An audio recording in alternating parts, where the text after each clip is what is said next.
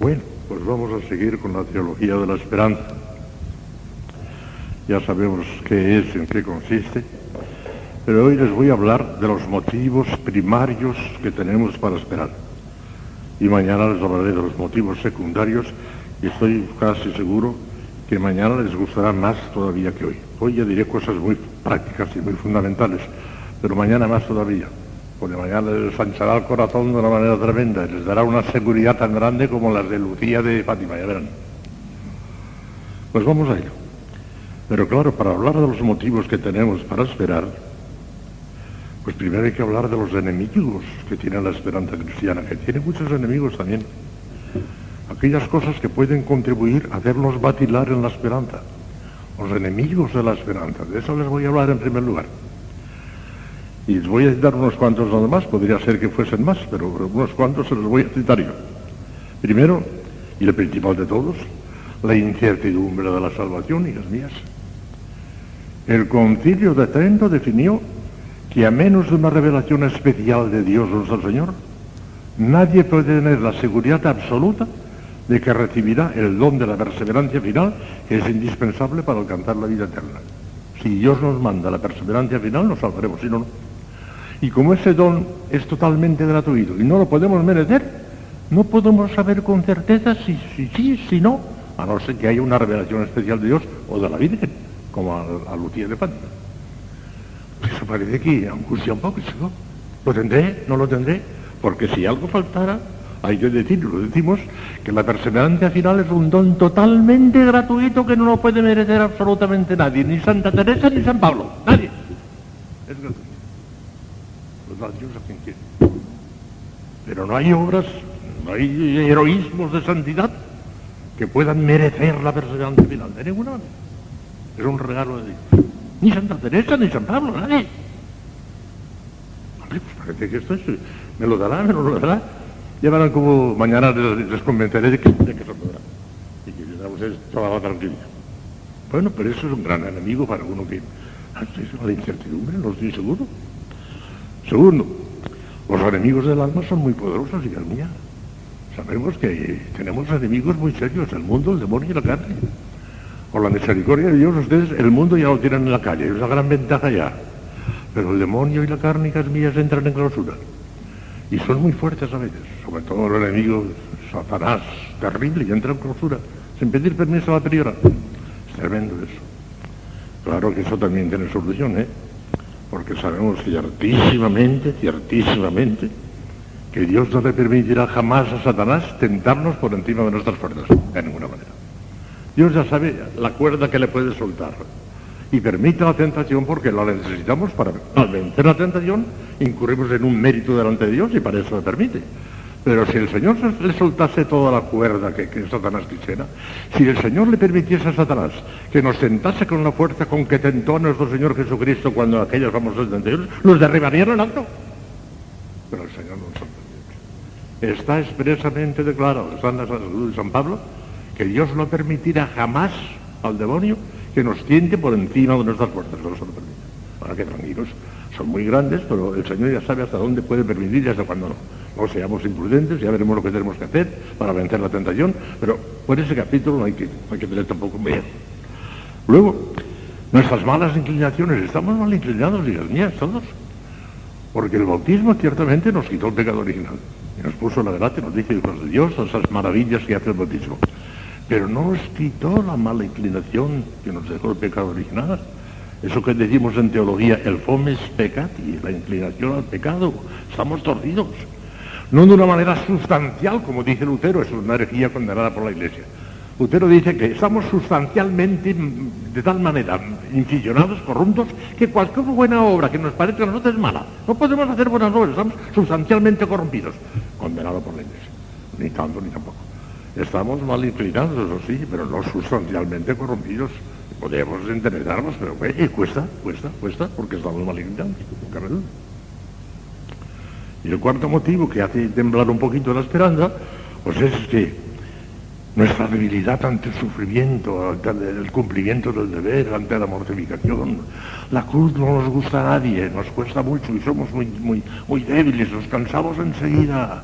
Hay días que tenemos una euforia y un entusiasmo tremendo, pero otros días estamos como aplanados, estamos decaídos, no sabemos por qué, a lo mejor por cualquier tontería, porque hace más calor, porque hace más frío, porque estamos haciendo una mala digestión, por, por, de esas, a veces se nos derrumba la vida, parece que todo son cuando no, somos así. Y todo eso, y mi hermano, yo, estoy aquí haciendo un bien o estoy haciendo el ridículo. son cosas entre bueno, pues todo esto tiene solución. Vaya sí lo tiene. La tiene magnífico. Y quedaremos del todo tranquilos. De todas formas, voy a adelantarles hoy algunas cuantas cosas. Se mezcla un poco la teología dogmática y la teología moral y todo, pero en fin, verán ustedes. Bien, los motivos primarios que tenemos para esperar, para la esperanza cristiana, son aquellos que ya dijimos al hablar de la misma definición de la esperanza. La esperanza cristiana se apoya única y exclusivamente en la omnipotencia auxiliadora de Dios, connotando, como decimos en teología, la misericordia infinita de Dios y la fidelidad de Dios a sus palabras. Ahí está. Si nos apoyáramos en nosotros mismos, eso no solamente no es esperanza, sino que es presunción, que podría llegar a ser pecado mortal. La esperanza ya les dije que tiene dos pecados, uno por exceso y otro por defecto. Por exceso es la presunción de aquel que dice, no, no, si yo soy tan buena persona y demás. Además, yo no, me hace falta ni gracia. Ya me salvaré yo por mi cuenta. Presunción de Pero eso no lo hace ninguna monja ni nadie. Eso que somos presumidos. Eso es una, una vanidad tontilla. Es un No, la presunción en el sentido teológico de la palabra es no contar con la gracia, que me baso a mí mismo. Y claro, un pecado mortal gravísimo, eso no se puede hacer contra la esperanza. Y el otro pecado opuesto es la desesperación ya soy tan mala, ya no tengo remedio, me voy a condenar y no tengo más remedio y desconfían de la misericordia de Dios, pecado gravísimo también, claro. estos dos pecados directos contra la esperanza no los cometen las mujeres. Ni se desesperan, no tienen por qué, ni tampoco tienen presunción porque tampoco tienen por qué. Y están tranquilos y. O sea que no, no cometen ninguno de estos dos pecados, gracias a Dios. Bueno, pues vamos a ver entonces cómo efectivamente la digo, la, la, potencia, la omnipotencia auxiliadora de Dios es el primer motivo de nuestra esperanza cristiana. ¿Por qué? Miren, la omnipotencia auxiliadora de Dios no puede encontrar ningún obstáculo. Está íntimamente relacionada con su voluntad salvífica universal. Es de fe, está en la Sagrada Escritura, lo dice expresamente San Pablo, es doctrina católica, que Dios quiere que todos los hombres se salven, todos en absoluto vino del cielo a la tierra y se hizo redentor de la humanidad para salvarlos a todos. La voluntad de Dios es que todos los hombres se salven, absolutamente todos, sin ninguna excepción. Ya está en el Antiguo Testamento. El profeta Ezequiel dice, Dios no quiere la muerte del pecador, sino que se convierta y viva. Ya en el Antiguo Testamento. Y en el Nuevo Testamento dice expresamente San Pablo que Dios quiere que todos los hombres se salven y que vengan al conocimiento de la verdad. Todos, todos, todos, sin ninguna excepción. ¿Es que eso se cumple de tal manera que no hay ninguna excepción? Claro está, que Dios puede tropezar y tropieza con la libertad humana. Porque es un misterio tremendo, hijas mías, pero es un hecho que Dios respeta terriblemente nuestra voluntad. La respeta. Muchas veces yo pienso así, Señor, ¿por qué respetas nuestra libertad? No la respetes. En ese caso está todo arreglado, ya está. Dios respeta nuestra libertad. El que quiere salvarse se salva, pero el que se empeña en condenarse se condena. Porque yo se lo permito, yo se lo permito, yo se lo permito. Gran misterio, el respeto de Dios a nuestra libertad. Respeta nuestra Si quieres salvarte, te salvarás, y con las mujeres queremos salvarnos, nos salvaremos por ahí. Pero además, si uno se empeña en no, Dios le respeta la libertad. Pero, pero, si quiere, puede incluso imponerse sobre ese que no, que, que, que, que no quiere someterse a Dios. ¡Qué rabia! Se puede imponer. Y fíjese bien, se puede imponer sin romper la libertad. La omnipotencia de Dios es tan grande que puede doblegar la voluntad de un pecador haciendo que se arrepienta y una vez arrepentido perdonarle. Si quiere puede sin comprometer su libertad. Porque decimos en teología, preguntamos, si Dios puede perdonarle a un pecador sus pecados sin que este pecador se arrepienta. Y contestamos que no, que de ninguna manera. Que si el pecador no se arrepiente, Dios no le puede perdonar. ¿Por qué? Porque es contradictorio. Porque resulta que si perdonase a un pecador que está obstinado en contra de él, ese pecador sería amigo y enemigo de Dios. Estaría enfrente y estaría de espaldas. Esa bombilla estaría encendida y apagada al mismo tiempo. Contradictorio, esto no puede ser. De manera que en teología decimos rotundamente que si el pecador no quiere arrepentirse, Dios no le puede perdonar. Porque es contradictorio. Sería amigo y enemigo de Dios. Ah, pero inmediatamente encontramos la solución. La gracia eficaz de Dios, porque Dios tiene una gracia suficiente, que, es, basta para que uno quiera hacerse cargo de ella, y tiene la gracia eficaz, que esa produce siempre su efecto. La gracia eficaz de tal manera, que lo que acabo de decir hace un momento, que cambia de tal manera la voluntad del pecador obstinado, que deja de estar obstinado. Y una vez arrepentido puede perdonar. Entonces, voy a hacer una afirmación que ya ustedes no han oído nunca en su vida, pero eso es pura teología. Que venga el teólogo más grande del mundo que quiera a contradecirme, no podrá. Si Dios quisiera darle a Satanás la gracia eficaz del arrepentimiento, en el acto Satanás se pondría de rodillas y pediría perdón. Acto. Para que vea que la omnipotencia la de Dios no, no tiene obstáculo ni, ni la obstinación de Satanás. Si Dios quiere vencer la obstinación de Satanás, no vence. No, no hay obstáculo para la omnipotencia de Dios. Pues si pudiera, si él quisiera vencer la obstinación de Satanás, ¿cómo no va a vencer las poquitas cositas que hace una pobrecita boca que no hace, casi nada en contra de Dios, pobrecita? Sí, sí, sí, sí, no hace nada, por Dios. Si estaría dispuesto a perdonar a Satanás y no está dispuesto a gracia a la perseverancia final, por amor de Dios, hombre, sería una blasfemia, una herejía, pensarlo contrario. Pueden estar tranquilos la omnipotencia, la auxiliadora de Dios, no encontrará en ustedes jamás ningún obstáculo que le impida desbordar su infinita misericordia sobre ustedes. No lo encontrará jamás. Porque si lo encontrara, lo quitaría. Por lo que significa. Está bien claro ya. Por el hecho de haberles dado la vocación y demás. ¿Para qué las tiene ahí? ¿Para condenarlas? ¿Para llevarlas al infierno? Está clarísimo. De manera que ya no se queda con la omnipotencia. Ahí, ahí, ahí nos tenemos que poner no falla nunca. Y esa voluntad de Dios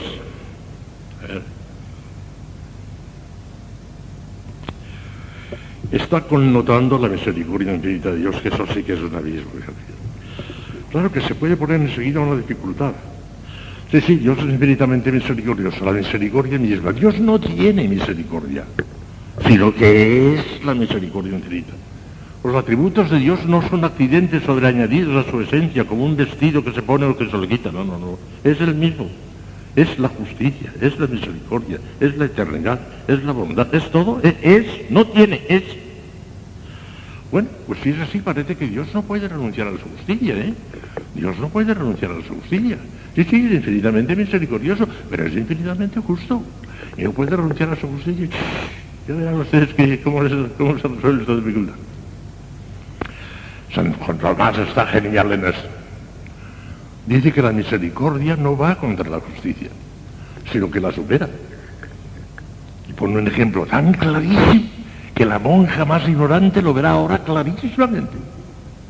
Imagínense ustedes, una persona debe a otra 100 pesetas.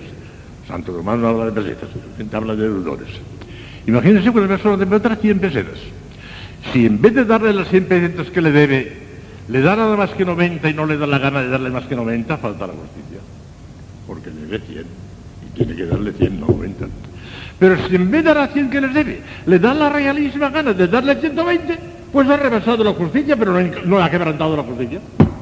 La ha rebasado, ha ido más lejos de lo que la justicia exige, pero no la ha quebrantado, al contrario, ha sido espléndidamente generoso. Cuando Dios nos perdona, aunque no lo dedicamos, no quebranta su justicia, sino que la rebasa con su misericordia. Qué bonito es esto, precioso esto. Y por eso, fíjense bien, decía Santa Teresita del Niño Jesús, que ella esperaba tanto de la justicia de Dios como de su misericordia, claro, claro, claro, claro.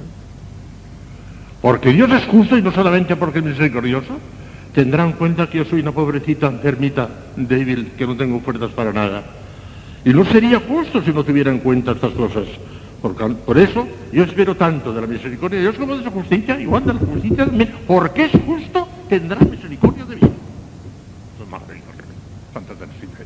Claro, estaba llena del Espíritu Santo y veía estas cosas con que le de Nadie se lo había dicho. Ella no había leído la, suma teológica, pero se lo, di, decía el Espíritu Santo. Podemos esperar tanto de la justicia de Dios porque hay mucha gente que equivoca la palabra justicia. Justicia, y casos así, por ejemplo, un tribunal condena a un reo y, por ejemplo, le condena a cadena, a cadena o a muerte, le condena a muerte. Y cuando por fin le cuelgan o le pegan un tiro, y, en fin, le han ajusticiado. Como si justicia fuese castigo. No, señor, no, no. Unas veces justicia es castigo, pero otras veces no es justicia, es darle el premio que lo merece. El que ha hecho una cosa que tenían, que llevaba consigo un premio y ha hecho esa cosa, merece en justicia el premio se lo dan, porque lo merece. O sea, que la justicia no significa siempre castigo, significa castigo o premio, lo que sea, lo que cada uno merezca, lo que cada uno recompensa. Y por eso Santa Teresita, con un profundísimo sentido teológico, decía que esperaba tanto de la justicia de Dios como de la misericordia. El Señor tendrá en cuenta que somos de las pobrecitas débiles, que tienen pocas fuerzas, que tienen buena voluntad, pero que muchas veces les falla, no tienen fuerzas, no tienen energía. Señor, ¿por qué es justo? No solamente porque es misericordioso, tendrá en cuenta eso. Y lo tienen en cuenta. Como también tienen en cuenta muchos pecados gravísimos que comete la gente del mundo. Pobre gente. Muchos de ellos han nacido en un ambiente completamente alejado de Dios. Han recibido una educación anticristiana terrible. Les han hecho creer que la iglesia tiene la culpa de todo. Ellos están completamente convencidos que atacando y quemando la iglesia están haciendo una obra buena. Si lo dice el Evangelio, muchas veces os perseguirán y pensarán que os hacen una obra de Dios. Es que el Señor tiene en cuenta todo eso. Y un hombre que se ha pasado la vida haciendo crímenes y demás, el Señor tendrá en cuenta hasta dónde ha llegado su maldad y hasta dónde ha llegado su pobre ignorancia la mala educación que recibe. Lo tendrán en cuenta todo eso. Y por eso se salva muchísima más gente de la que ustedes piensan. aquellos cuya fe solo tú conociste, decimos en el salto, cuya fe solo tú conociste, hay mucha gente que parece que por fuera son y por dentro es otra cosa. La misericordia ya está por encima de todo. Y no se cansa nunca, es incansable, hijas mías. ¿Cuántas veces? 70 veces 7. Nunca se cansa, nunca se cansa. Por ahí no hay, no hay peligro. Y a veces se adelanta. Un día le presenta a nuestro Señor Jesucristo un paralítico. Lo que quieren es que le cure la parálisis. Hijo mío, tus pecados son perdonados. Pero si no se lo había pedido, si no lo había pedido, iba a que le curase la, la, el. Primero le cura el alma, sin habérselo pedido. Y después lo cuerpo. Eso es el punto de Para que vean hasta dónde llega la misericordia. Es que se adelanta, se adelanta la misericordia de Dios.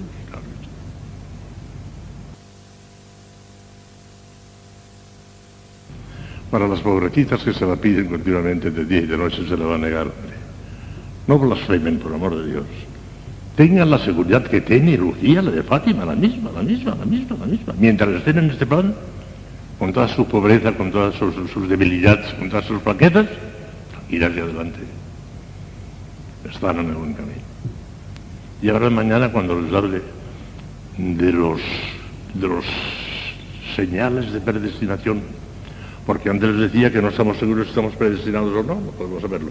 Pero tenemos unas señales tan claras, tan evidentes, que llegaremos a la evidencia absoluta. Entonces nuestra fe se fortalece, nuestra esperanza se fortalece de una tremenda, tenemos una seguridad cierta y absoluta y firme, como tiene que ser. Porque la esperanza, ya lo hemos dicho muchas veces, ha de ser firme, segura, inquebrantable. Fiado en la omnipotencia de Dios, en la misericordia y en la fidelidad de sus palabras. En otra cosa. Así es. Y la tercera cosa, ya digo, hemos hablado un poquito ya de la omnipotencia, hemos hablado un poquito de la misericordia, pero todavía sobre la misericordia quiere deciros una cosa muy hermosa.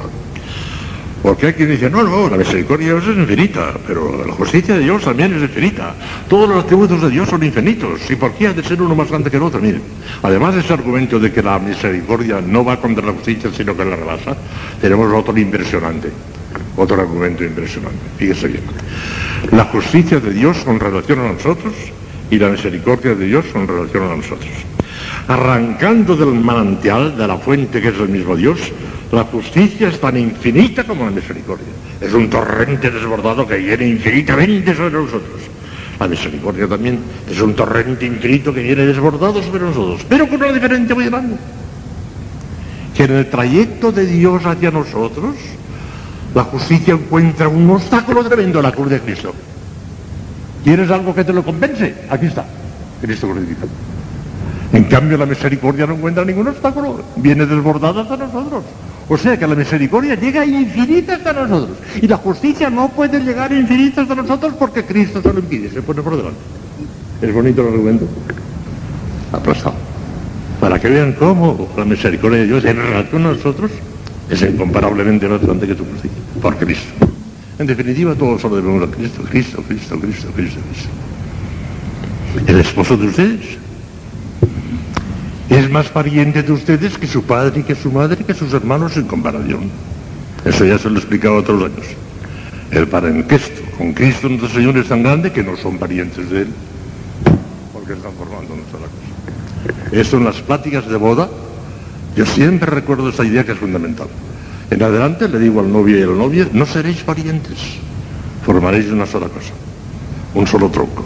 No seréis hermanos, no seréis primos hermanos, no seréis tío y sobrino, seréis una sola cosa. La esposa de Jesucristo no es pariente de Cristo, no es hermana de Cristo, no es hija de Cristo, también lo es por, hija de Dios por la gracia. Pero de Cristo es una sola cosa. Están formando un solo tronco. O no sería verdadera esposa, y sí que lo es. ¿A qué juros eso? Qué intimidad tan grande tienen ustedes con Cristo. Y tienen que tener con él esa confianza y esa intimidad que tiene el esposo con la esposa y el esposo con la esposa. Igual, esa, esa confianza que no tenían los santos. Santa Teresa era descaradísima. Tenía una confianza tremenda con su esposo porque era su esposo, claro. Sean ustedes también descaradísimas con el Señor. Señor, que te lo pide de valida. Que te lo, sí, sí, sí.